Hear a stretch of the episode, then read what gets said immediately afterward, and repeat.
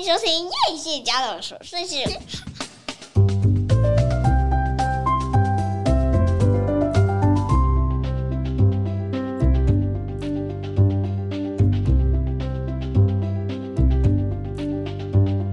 欢迎收听叶谢家的琐碎事，我是 Femina。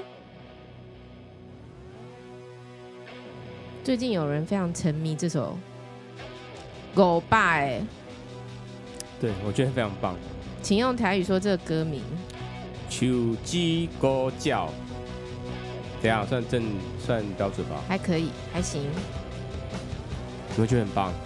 有没有觉得整个场面很燥的感觉？有一种中年大叔才会热爱伍佰的棒。这首这首歌好像过了二十年，我觉得还是很棒。当年非常前卫，对不对？对啊，你看那个，哇塞！你听到他那个鼓就打成这个样子。你没有说你是谁？还有那个 bass，我是 Whatever Kwame。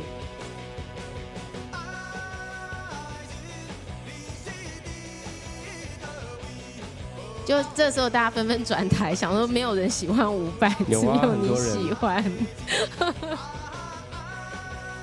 这首歌非常适合在车上听，就是很嗨，对不对？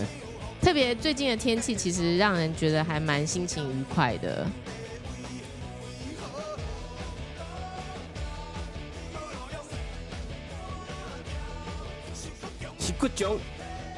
是酷酷狗，好不好？是抱歉抱歉，客家人。好啦好啦好啦好啦，哎，我们这个今这个礼拜，我们其实要做的事情很多，要说的话很多，但是我要在五十分钟内赶快把这个节目 结束掉，要去接小孩。现在小孩都长大了。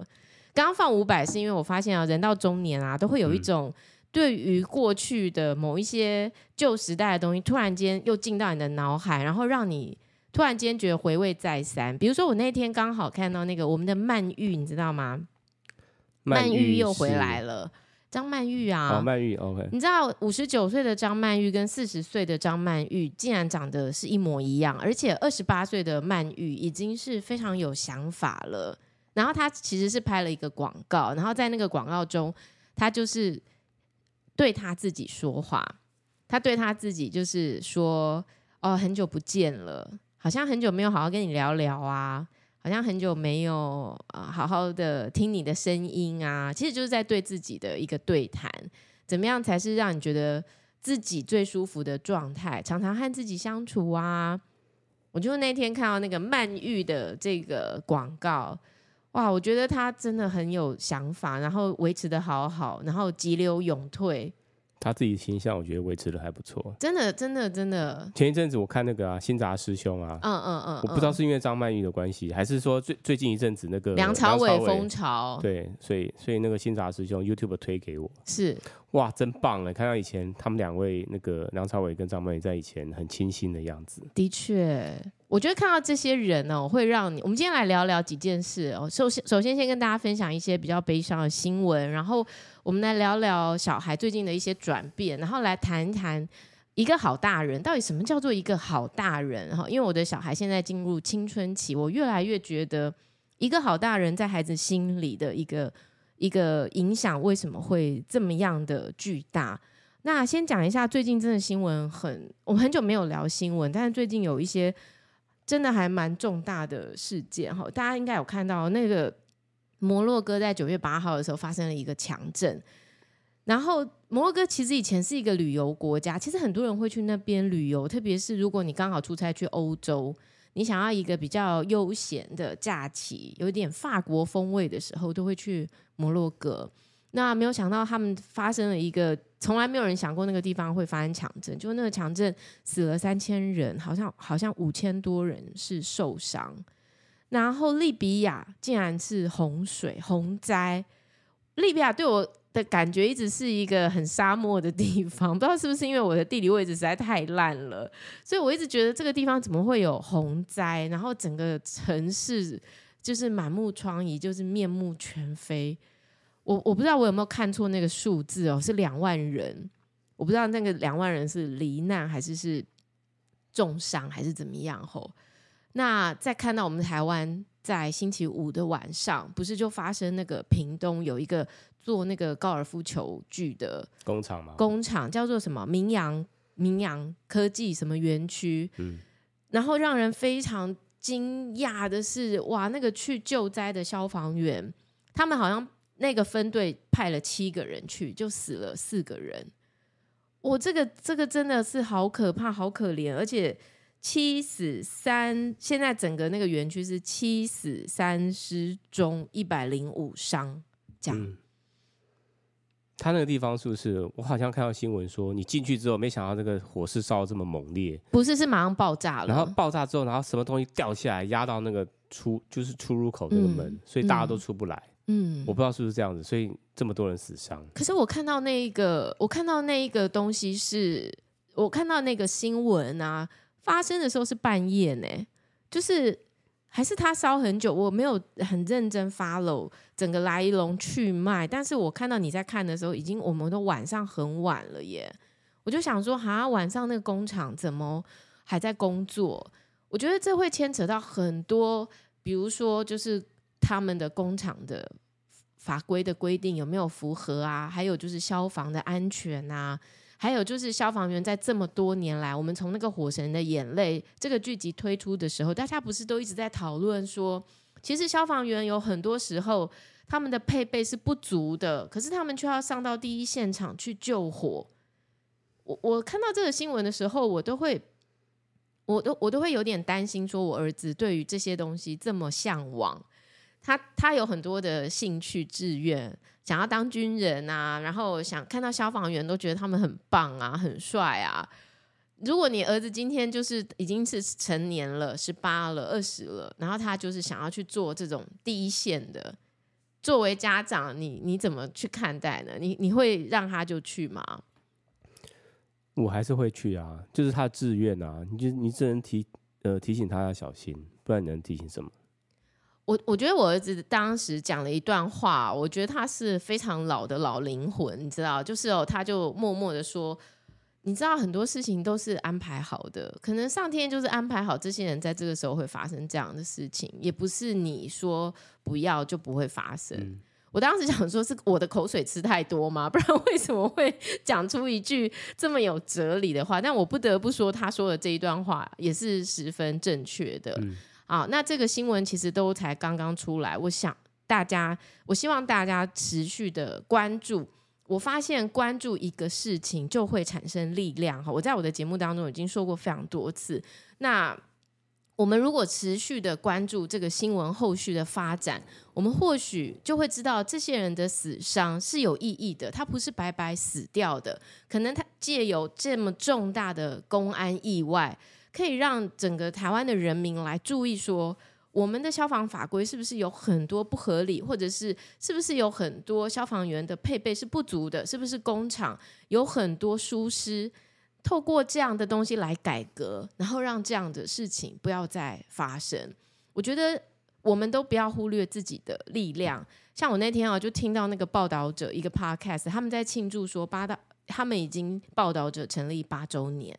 那这个八周年前，他们只是一个几个人的媒体、自媒体，而且没有想过在没有盈利的状况下，他们可以走这么远的路，做出这么多对这个社会有意义的精彩的报道。我觉得报道者真的是非常值得大家去支持他们的。我是每个月固定就是捐款给他们，支持他们做这样的好的媒体。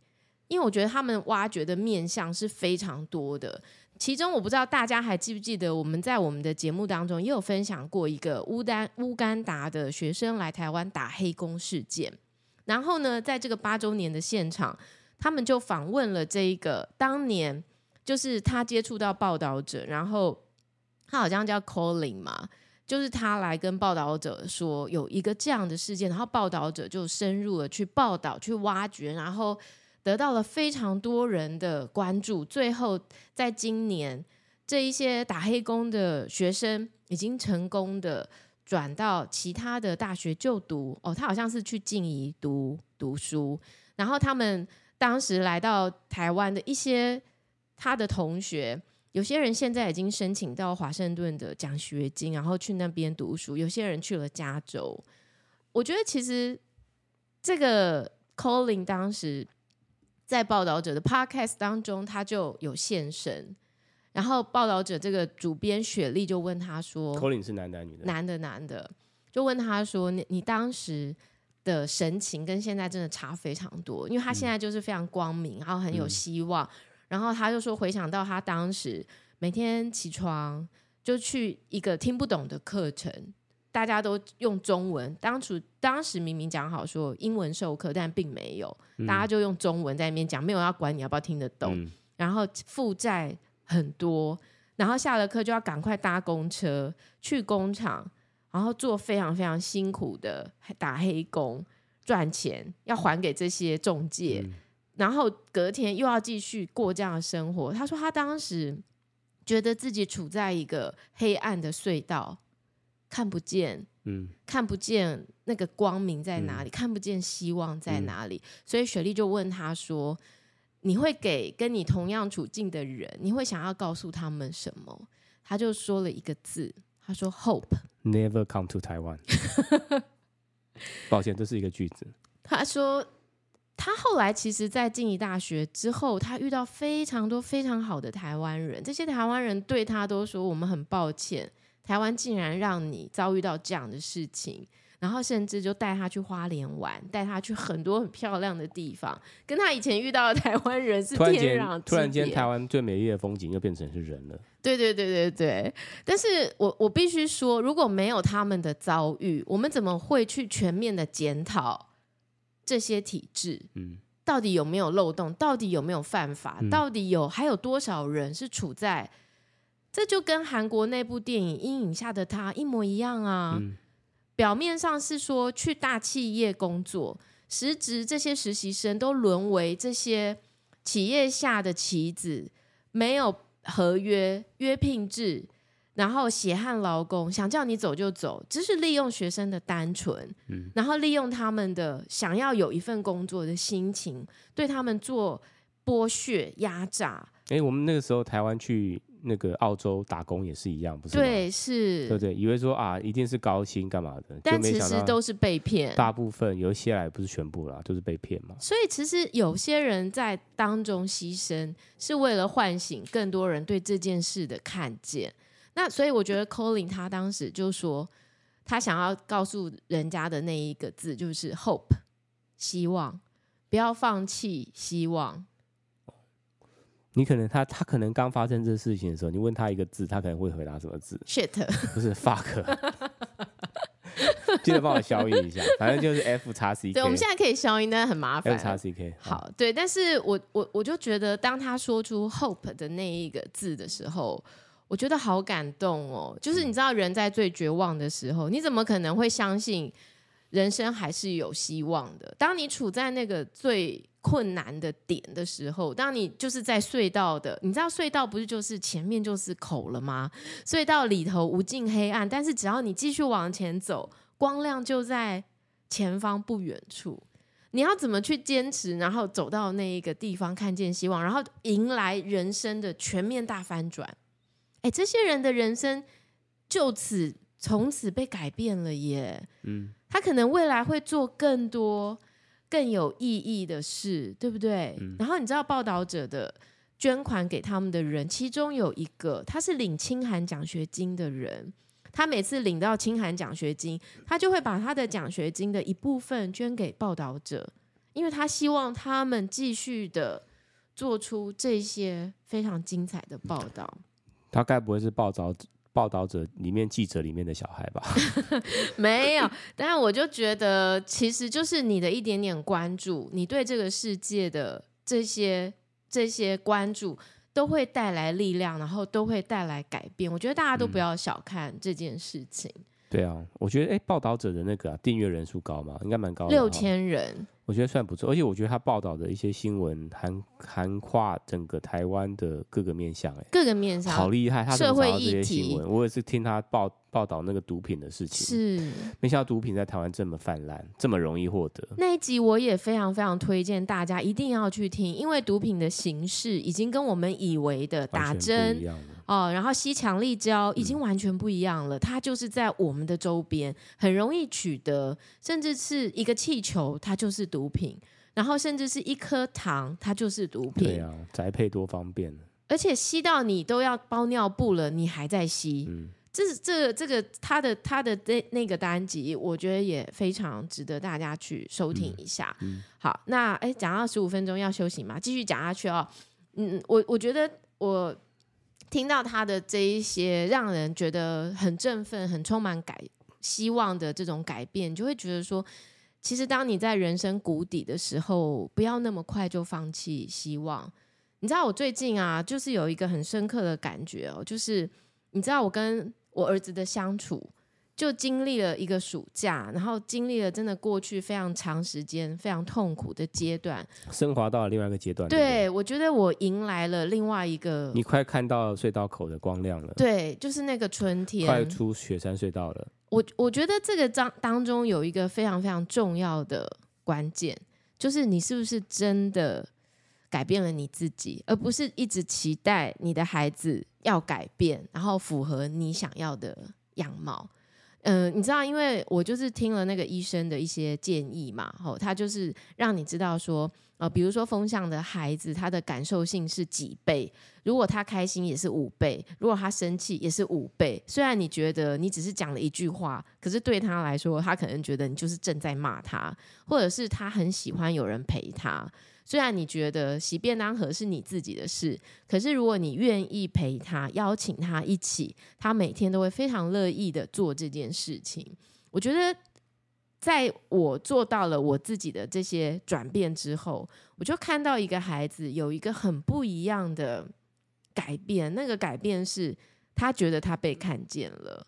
然后我记得昨天啊，我们大包小包，我们去买了很多东西回家。然后他们也刚放学，所以他们手上也很多书包什么的。所以你手上背背了很多我们去采买的生活用品，然后我手上提了很多我们去购物的时候买的东西。你知道我儿子进门前，他回头看我一下，然后他就问我说：“你会不会太重？真的不用我帮忙吗？”那为什么没有问我？我手我手上倒是蛮重的。因为你那可能。他觉得你可以，他就可以 啊，我知道了，因为我最近有练健身啊，所以可以，爸是可以的。对，然后我就会觉得说，呃，我会不断的跟他确认，我每天抱他睡觉，抱抱晚安的时候，我就会问他说：“妈妈有爱你吗？”然后他常常都会跟我说：“我不知道，你不要这样问我。”然后我就会说：“那我要告诉你，妈妈真的很爱你。”每天每天我都会问他，然后因为你知道，他昨天他就一直很想跟我说。我们去那个超市啊，然后他就看到里面那个冷冻柜在卖那个冷冻薯条。他从以前就一直很想叫我买冷冻薯条回家自己炸给他吃。然后我就说，我觉得那东西里面一定加了很多东西，而且一买一大包没有用完，你又不知道放哪，超麻烦，不要买这个。然后他就很失望，他就一直很想说，我想要自己炸薯条，因为他要有一个那个。方形的篮子，他一直在期待有一个这样子的画面，什么时候他可以有这个？麦当劳了，麦当劳看多看多了就是，就是他去打工好了啦。嗯，但是我心里面其实就一直在想说，我什么时候可以满足他想要做这件事，但是又不会违背我觉得这件事情超麻烦的。于是我昨天就说，那这样好了，你去买两颗马铃薯回来，然后我们来试试看我小学六年级的做法。我一直印象中，我小学六年级啊，去我最要好的朋友家，然后他就教我怎么做薯条。他就把那个马铃薯都削一削，然后就在一个很简单的锅子里面，不用放很多油，大概一半以下，就是稍微有一点深度。接着呢，就把那个马铃薯切成条状，然后油温怎么看热不热，就是筷子下去，它如果有很多小泡泡，就是热了。然后你就把薯条就一根一根放下去。它也不会喷油，它不会喷油，它就会慢慢在那边炸，然后它会整个浮上来，就会有焦黄焦黄，就可以起锅。然后或者是你想要吃洋芋片，就用削皮刀。我朋友当时也是这样教我，就是用削皮刀，然后削一片一片的，然后就把它放下去炸。我昨天呢，就在非常晚的时间，那通常我六点过后我是不会煮饭的，因为太晚了。可是我昨天为了满足。那个我儿子，所以我就做了这样的事情。我儿子超开心的，他看到那个薯条做出来的那个样子，从没有到有，哇，他眼睛都亮了。我说：“那你负责把它盐巴撒一撒，然后呢，把它摆盘。”哦，他很开心。然后我就说：“妈有爱你吗？”然后他就说：“好啦，很爱很爱啦。”因为我最近有吃那薯条啊，那薯条好像外面撒盐的味，那个味道、嗯、吃起来味道怎么跟外面不太一样？当然不一样啊，对不对？我们都很天然呐、啊。就是外面撒盐，就是那个味道很对，但是昨天撒盐好像有点 有点死咸的感觉。不要一直咸好不好？但是我觉得薯条炸起来是 OK 啦，但是它没有像外面这样子这么吃起来酥脆、酥脆硬啊。没有，你要第一时间啦，就是你可能就要第一时间，而且它可能那个炸的油要大火哦。我很怕它乱喷，所以我没有用到最大火，哦、而且可能还要回炸。哦、对对对，就是炸过之后又要回炸，要第二轮才会酥。但我就不想要那么不健康。嗯、总而言之呢，我觉得这件事情就让我儿子又在我的那个攻击本上加分一笔。你要小心哦，他可能会叫你买气炸锅炸薯条。哎、欸，我觉得气炸锅其实有一个好处，就是油不要这么多，嗯、然后比较好处理。嗯，好，但是我要说的就是说，其实我觉得孩子啊，在某些方面，他就是还是孩子，不管他对你如何冲撞，或者是如何。对你也大逆不道啊，讲话很难听啊。我觉得他的内心其实还是非常渴望父母对他的爱啊、支持啊、看见啊。然后甚至就是因为他还没有还没有得到，或者是说他还没有意识到，所以他有很多那个武装的配备，让你会觉得好像你也快要变得跟他一样是小孩，跟他斤斤计较。可是当你如果可以站在一个父母的高度的时候，你就可以比较客观的看见这个孩子的需求。然后我觉得，其实要求孩子改变是很困难的。唯有当你自己真的做到了某些改变的时候，你就会看到那个孩子变得很更容易相处，然后你就会看到他更有自信的那种样子，更平和的样子。我觉得这一些真的都是需要经过那些很痛苦的过程。然后你慢慢下定决心去改变，你就会得到这样的领悟。而且老师最近都说，哦，他在学校很愿意帮助班级啊，然后做事很认真啊，然后很少被叫去 办公室啊，罚站就是很少很少。我就觉得好，我觉得其实对我来说真的是蛮安慰的一件事情。那他现在一个礼拜洗便当次数跟以前比起来怎么样？都是他自己洗啊，他自己洗。但是我会在旁边陪他，我就会说：“哎、欸，你来洗便当，我陪你聊天。”然后他就很开心，他就一边洗一边跟我讲学校发生什么事。嗯、然后或者是像你上次下班回来，不是看到我正准备轮胎打气要带他出去 骑车吗？就是他有时候会有一些这样的要求。然后我就会觉得，如果我可以做得到的时候，我就配合一下。这样就那天好像是我陪他出去骑车嘛。对啊，我给你一个机会跟他好好相处一下，嗯、对不对？还可以吧？嗯。好，那我们等下回来来讲一下我女儿的事情。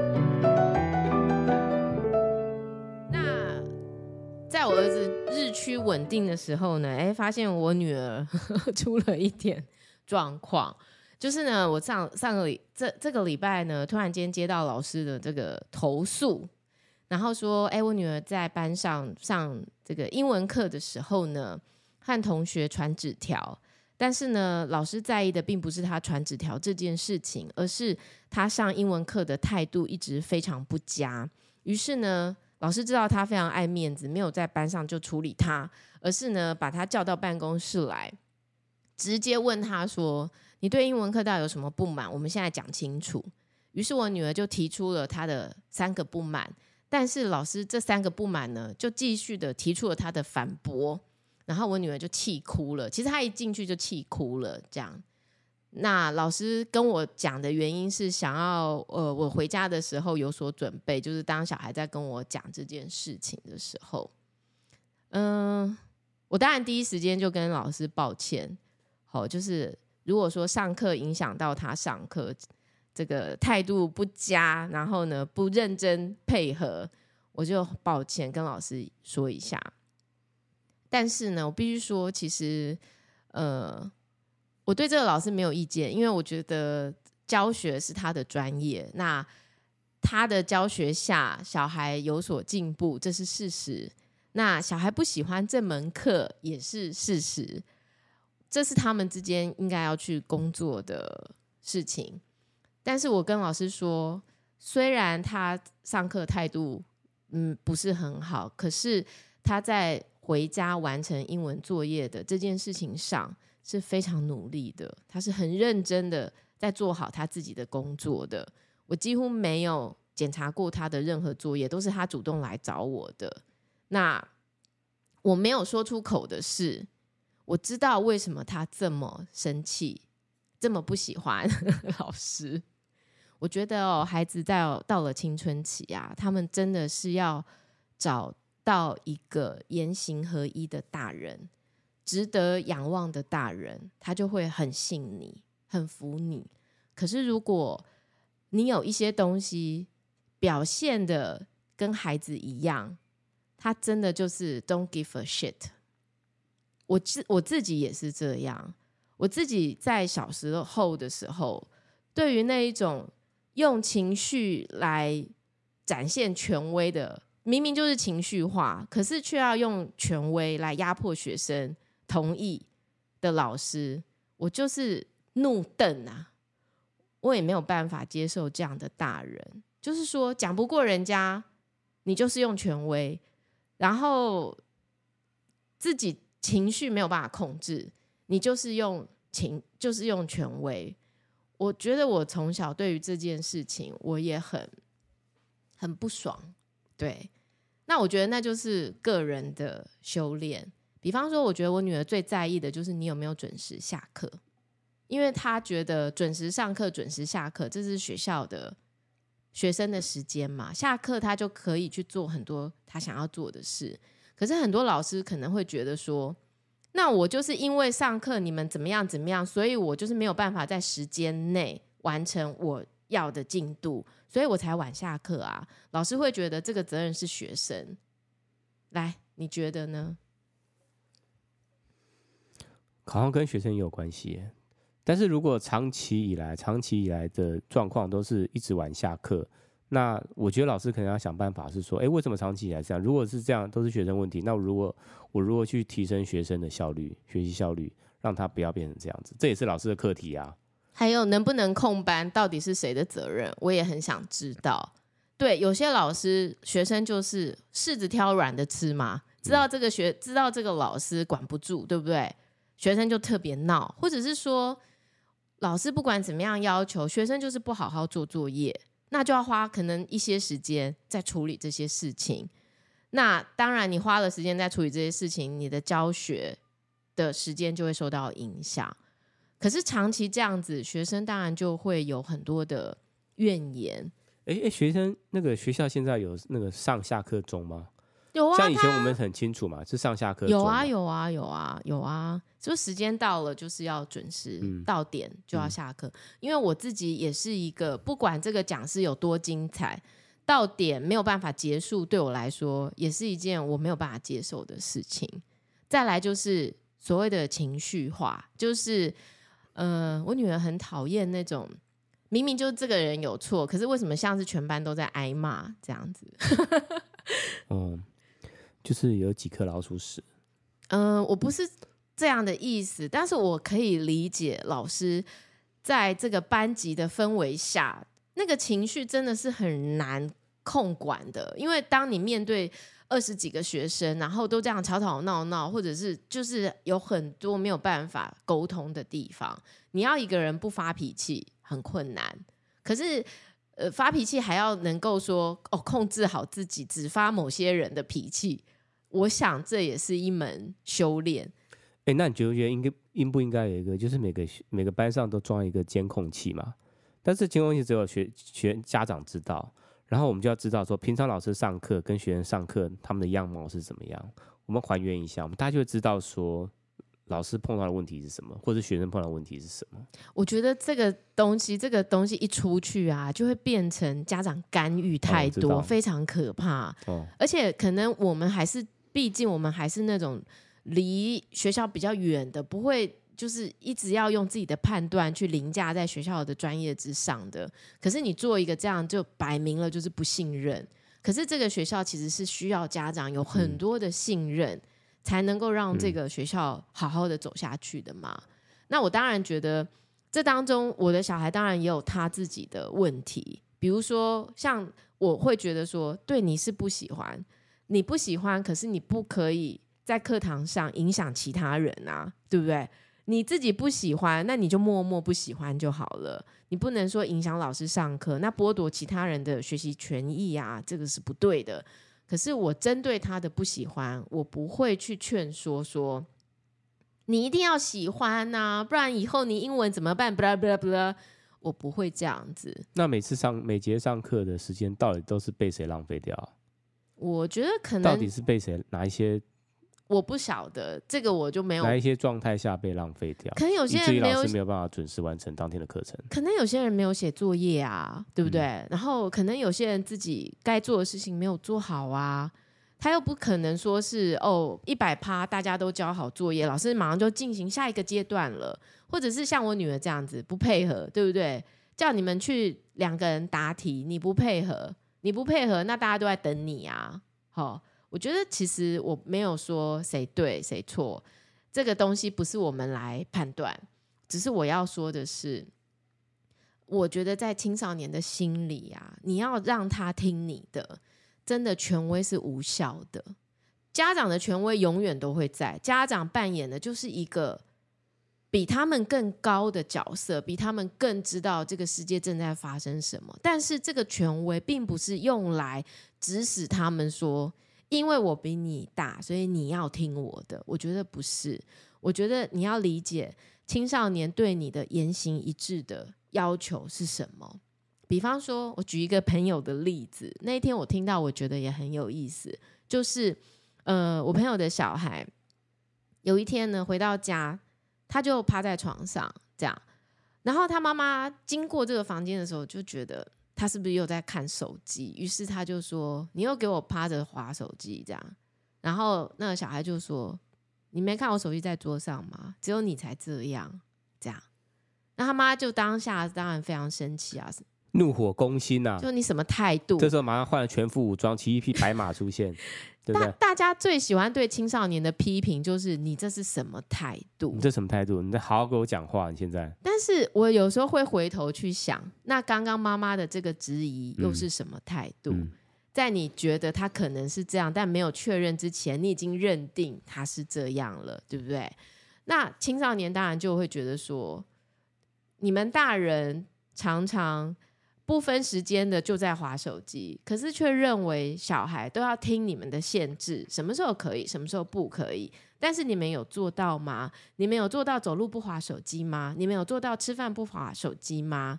然后，当然他们这个之间就有一些争执。那没有想到那个小孩竟然有一个笔记，详细的罗列了家长在何时走路划手机，在何时 吃饭划手机等等等。那当然，家长会有他的理由哦。我这个时候是因为谁谁谁要询问我一件很重要的事，那我当然就要回答他嘛，对不对？对啊，可见这样子的争执应该是这事件不是第一次，从以前到现在就这样子，所以那个小孩才会每次都要记录一下 家长的行为。那甚至是说我来跟你讲话的时候，你也一直在划手机呀、啊，然后家长可能就会觉得说。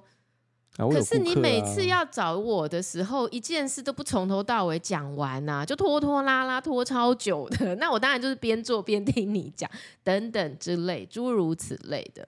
我觉得其实，在现在是非常非常难预防的啦。就是真的，就是我的小孩也会来找我啊。然后我那时候可能正在处理一个什么事情。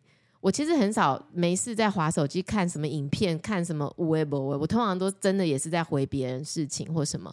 但是我通常就会问他说：“你这件事情要很久吗？还是很快？那你可以十分钟后来找我吗？十分钟后他来，我就会关上我的电脑，很仔细的听他告诉我他到底需要我做什么。那或者是说他说：‘嗯、很快很快。’那我说：‘好，那你现在过来。’这样。”然后我也会很诚挚的跟他们道歉啊，我刚刚真的是脾气不好，发了一个脾气，但是跟你们没有关系。我刚刚讲话太大声了，等等。我觉得其实小孩都是很善于原谅的，可是他需要看到那个大人是会反省的，而不是只是一直用权威去告诉他们你可以这样，你不可以这样，只因为我是你妈，所以我讲话你要听。我觉得这个对他们是没有效果的。好，那所以在这个整个事件当中呢，我当然对老师会抱歉，但我也不会教他说，我觉得你应该怎样怎样讲，我我不会，因为那个是他的课题。那我那所以我就听我女儿说，她到底有多讨厌这件事情，到底有多讨厌这个老师。那我觉得就是听他说嘛。听他说，然后不要太快的去判断任何事情。然后，当然，我告诉他说，你可以不喜欢，可是不要因为这件事就影响你对英文的喜欢或不喜欢，因为其实还未来还很长。然后，你可能以后也会遇到其他的老师嘛。那如果就因为这样，然后就整整盘都不要了，也很可惜。好，但是我可以理解，因为我。你看，我小时候就是被老师赶出去啊，可是我妈妈也没有因为这样责骂我，然后我妈也是去跟老师说啊，不好意思哦什么的，但回家的时候，我妈就跟我一起骂老师，我妈就觉得是什么老师烂死了，然后类似像这样。那我在那个当下并没有因为这样，然后就觉得我自己非常对，没有，我只是觉得父母对我的那个信任跟支持。其实会陪伴这个孩子很久很久，会让他知道说，其实就是还是有人愿意相信他的。那我觉得，其实这个信任是很重要的。不知道你自己觉得嘞？没有，我只是对老师那个，我觉得老师教学也蛮困难的，因为你看班上同学的大家程度都不一样，特别是英文，台湾家长最喜欢补英文了，对不对？是啊，都是不能输在起跑点，所以我觉得。二十个同学，每个人英文程度都不一样，那他要如何让让每个人程度？他要上课，然后让每个人比较就是程度比较差一点的听得懂，他势必要花一些 effort 去做这件事情。我觉得从重燃对这件东西的喜爱是更为重要的。但是我想要跟大家讲的是，不管你是对于英文很重视，还是你是对于中文很重视。嗯我觉得大家不要忽略那个环境对一个人的影响。我那天听到有一个人啊，他去上那个旅行快门的节目，他是一个俄罗斯的人，然后他到台湾来读大学，他在台湾读的是俄罗斯的什么关系这样子，他从中文都不会说，然后来台湾六年，他去上节目，他中文说得非常好。我觉得环境对一个人的影响胜过于各种学习。我觉得，如果今天他们对英文很有兴趣，对德文很有兴趣，对西文很有兴趣，重点在兴趣嘛。你有这个兴趣，然后你去到了一个这样的环境，你很自然而然的，就是会学会这些事情。我觉得大家不要在一个很短的时间，短视尽力的把一个人压缩到极致，然后最后完全都没有兴趣了。那其实这件事情就更。更没有没有没有可能有一个动力去驱驱动他了，这是我的想法啦。还是说老师那个干脆在学校里面就全部用整堂课全部讲英文，然后就大家这是一个环境啊，这是一个英文环境啊。那个老师的英文口说，我觉得是还好。Oh, OK，好，好，所以那你对你的小孩呢？你觉得嘞？我我小孩。我呃，当然一方面是同意你讲的啊，但就是你要如何让这个小孩他保持这个英文的兴趣？但他现在他现在就非常讨厌这个老师嘛，对啊，所以他这个兴趣要如何去重燃他的兴趣？我觉得未来要看一下，观察一下，就是他对于英文态度怎么样啊？那因为我也是很怕说他他就是兴趣一直提不起来，你知道吗？嗯除非我觉得，比如说看个《哈利波特》，这个好像不是现在这个年纪可以看的。我，我，我不知道哎、欸，就是我也是蛮，我也是其实会蛮担心的。真的啊？你会担心啊？我不会耶。就是会不会因为他讨厌这个老师，所以他就他就他就放弃英文了？嗯，还是也应该还好，就是说你到一个时间点，你你该喜欢，你就会还是会喜欢这样。对啊，我觉得其实就是要有一点触发啦，比如说，哎，打手游会不会需要英文？听听英文老歌，嗯，会不会因为喜欢他的歌词而研究英文？嗯，我觉得没有那么绝望啊，我觉得有很多。很多可以做的事情啊，而且坦白讲啊，我们现在那个 AI 真的太可怕了。我们现在这个 AI 就是你输入一个音档，直接翻成中文翻超好，德文都可以这样子翻。语言对我们来说，其实是开启对一个文化了解的大门，而不是说我可以说多好的英文，我可以读多好的英文。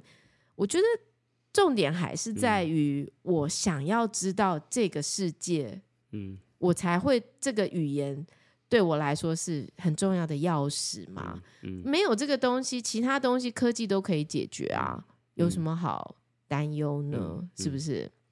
所以好奇心，最后 归根究底是好奇心，好奇心，好奇是最重要。好奇心真的很重要，我觉得。就像你那时候不是为了这个，还把《Sex and the City》整套都看完，英文实力大增，嗯，是不是？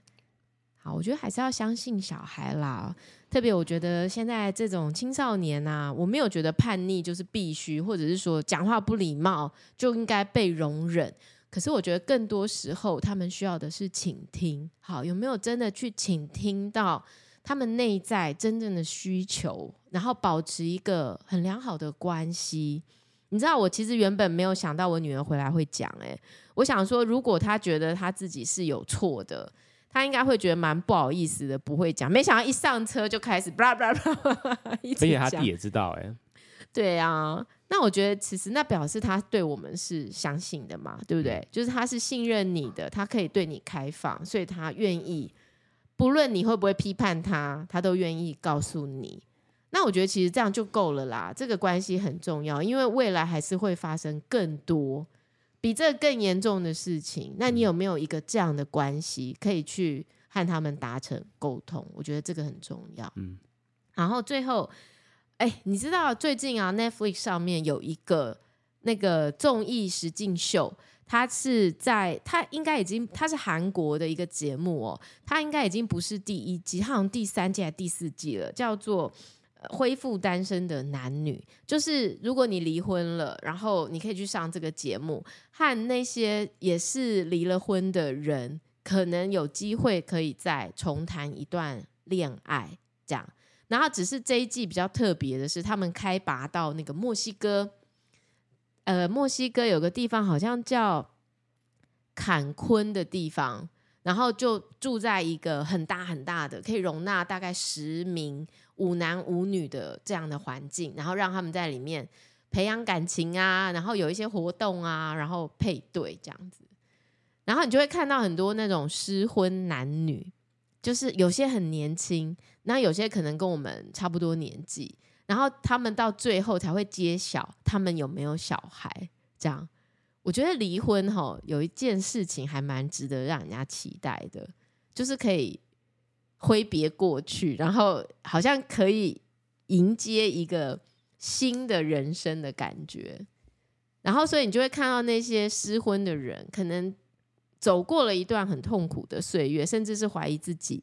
好，因为离婚的原因有很多嘛，然后有些人可能会觉得是不是自己不够好，所以导致离婚啊，或者是跟对方可能宗教有很大的不同。可是每每每个月都要被强迫去做一些宗教上面要求的事情，嗯、然后或者是可能是其他等等等，嗯、那你就会在那边看到说，哎，这种人会离婚，那也是在所难免呐、啊。那也是时间早晚的。对对对对对，就每个人都有一个性格，然后那个性格，不管你有没有离婚，可能你的性格都是注定是这样的。嗯嗯，好，所以你觉得呢？如果今天你离婚了，你会想要去上这种节目，然后去找一个对象吗？我没有啊，因为我就是比较低调的人啊，所以我一定不会去上这种节目啊。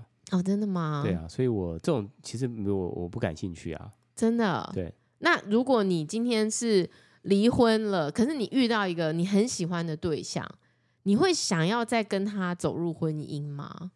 嗯，先交往看看，先交往看看，对，因为那个感谈感情跟走入婚姻是两件不同的事情。哦，对，的确是，对不对？先交往看看。好，那我觉得这这一个剧，我觉得他在墨西哥拍有一个好处，就是你会看到很多那个墨西哥很漂亮的地方，但是通常我们对墨西哥都有一点。恐惧，对啊，都是黑帮嘛，毒品、毒品啊什么的，嗯、你就会觉得被挂在桥上嘛。哦，对，你就觉得很可怕，不太敢去看。可是透过这个剧啊，你就会看到里面一些很漂亮的地方。嗯，而且他们去上节目的真的是男生帅，女生漂亮，嗯、而且他们有一些背景都大不相同，有些是巴西出生的，嗯、有些是什么。呃，中美洲那边出生的，会讲西班牙文的，嗯，然后因为都是在国外嘛，所以他们要克服的是远距离的问题。嗯，比方说，哦，大家都在美国，他们这些失婚者都在美国，可是一个在纽约。然后一个在加州，或者是一个在纽约，嗯、一个在温哥华。嗯，那他们有可能去维持这样的恋情吗？嗯，对，我觉得还蛮有意思的。嗯、里面有些人真的好讨厌，嗯、你可以有有机会。男生多还是女生多？就五男五女、啊。我是说，男生讨厌的多还是女生讨厌的多？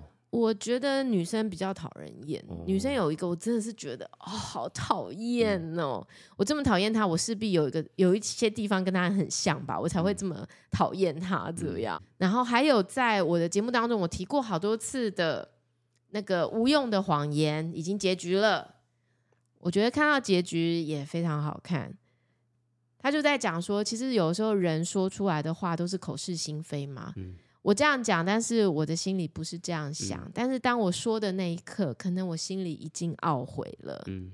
还有就是，如果我可以选择听得到谎言，那我会选择有这个功能还是没有这个功能？嗯。那每一个人说谎，其实人心莫测。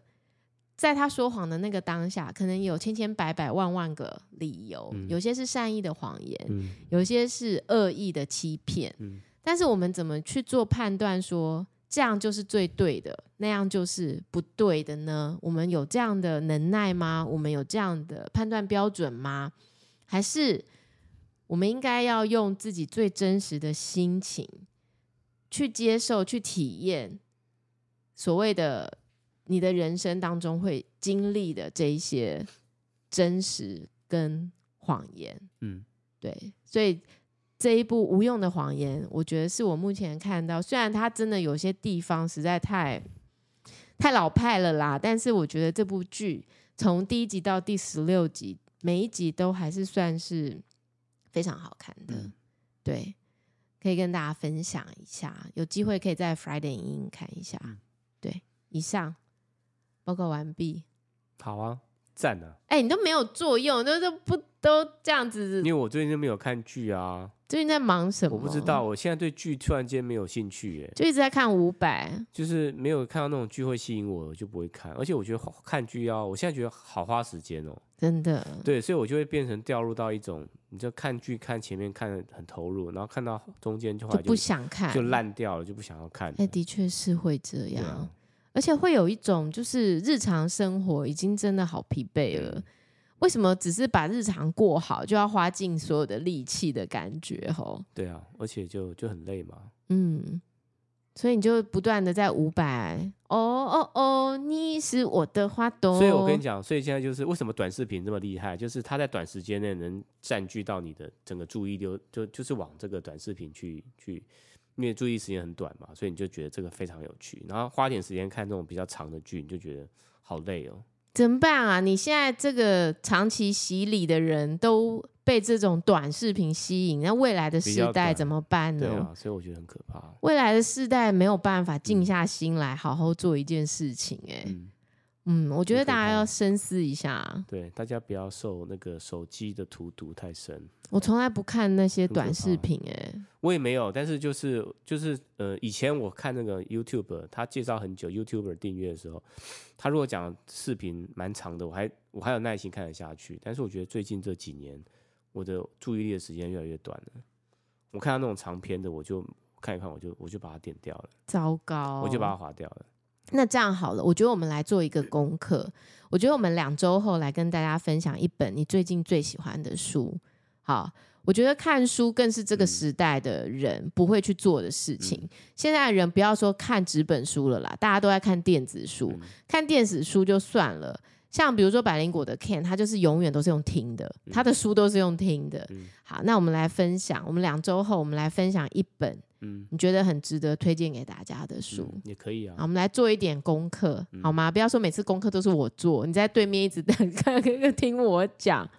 对啊，因为没有，因为我就没有在看剧啊，所以没有办法。对不起啦，没有办法去跟你 echo 你的人生的一些东西。好呀，对不起啦。嗯、好，那我们就来看书。然后呢，我们以身作则嘛，我们希望孩子看书，我们自己要先看书。嗯、我一直都有在看，我看了好几本书。然后我们两周后，好，再回来跟大家好好分享。嗯、那我们今天的节目就到这边，我们下次再见，拜拜。Falling asleep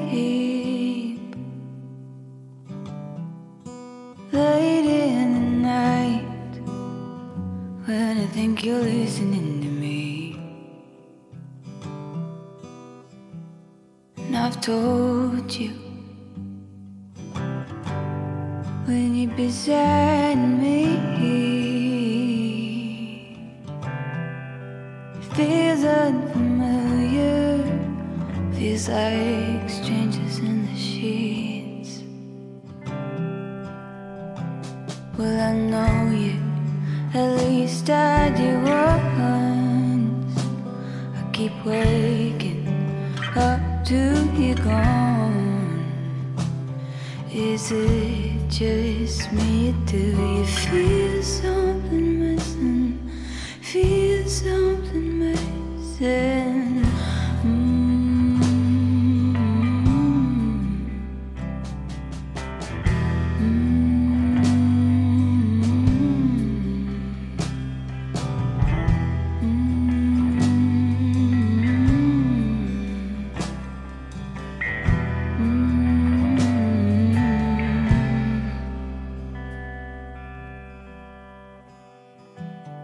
if I'm honest. Let go.